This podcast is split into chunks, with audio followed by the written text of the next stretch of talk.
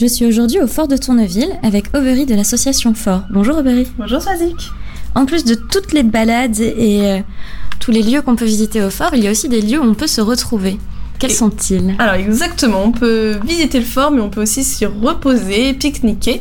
On a deux endroits de convivialité qu'on a construits l'année dernière et cette année, toujours dans le cadre d'un été au Havre, donc un été au Havre 2017 et 2018 toujours avec des collectifs d'artistes et toujours dans le but de rassembler les gens et pouvoir s'y retrouver.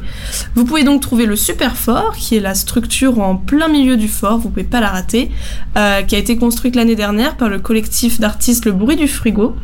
Euh, sur cette euh, plateforme, vous pouvez trouver donc déjà le gardien qui peut vous renseigner, euh, des tables de pique-nique totalement libre d'accès, un four à pain en libre accès aussi.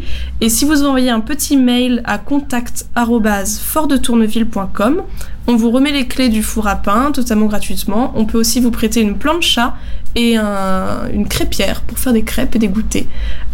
toute cette structure est gratuite, libre d'accès pour tout le monde.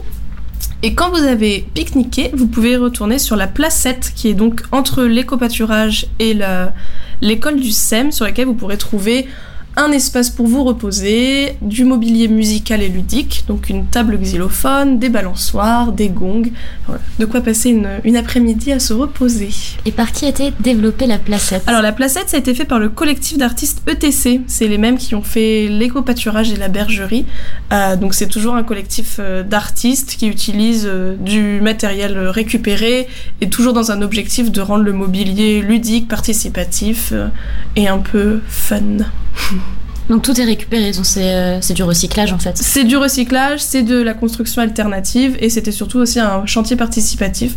Donc on a fait profiter les habitants de ce chantier-là pour euh, se réunir, construire ensemble et pour que chacun puisse profiter après de cette placette. Et eh ben merci beaucoup Barry. Je t'en prie.